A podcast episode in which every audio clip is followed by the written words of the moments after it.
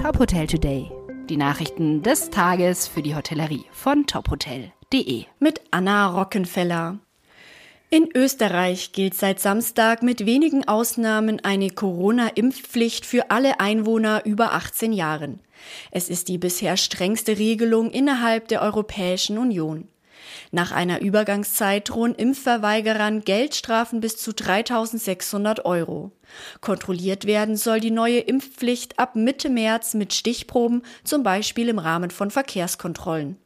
Die Regierung in Wien wollte ursprünglich als Anreiz eine Impflotterie für alle Geimpften starten.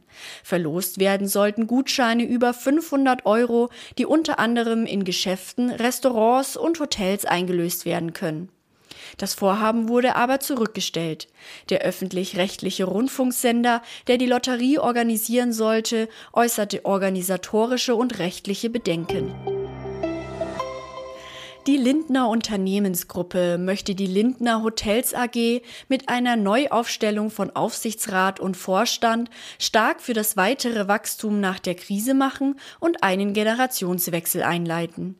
Daher werde sich Otto Lindner, der das Unternehmen seit mehr als 30 Jahren leitet, aus dem operativen Geschäft zurückziehen und zum 1. Mai 2022 in den Aufsichtsrat wechseln.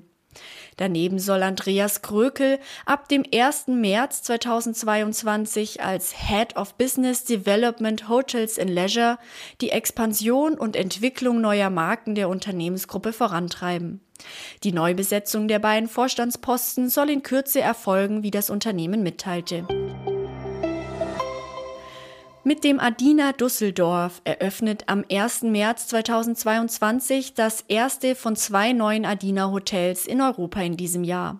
Das Hotel liegt in zentraler Lage direkt am Düsseldorfer Hauptbahnhof. Es richtet sich sowohl an Geschäfts- als auch an Privatreisende. Auf insgesamt sieben Etagen verfügt das Hotel über 201 Studios und Apartments, von denen jedes mit einer eigenen Küche, einem separaten Bereich zum Wohnen und Arbeiten und einem Waschtrockner ausgestattet ist. Daneben wird den Gästen ein Vier-Sterne-Hotelservice mit 24-Stunden-Rezeption, Zimmerservice und Frühstücksbuffet angeboten. Weitere Nachrichten aus der Hotelbranche finden Sie immer auf tophotel.de.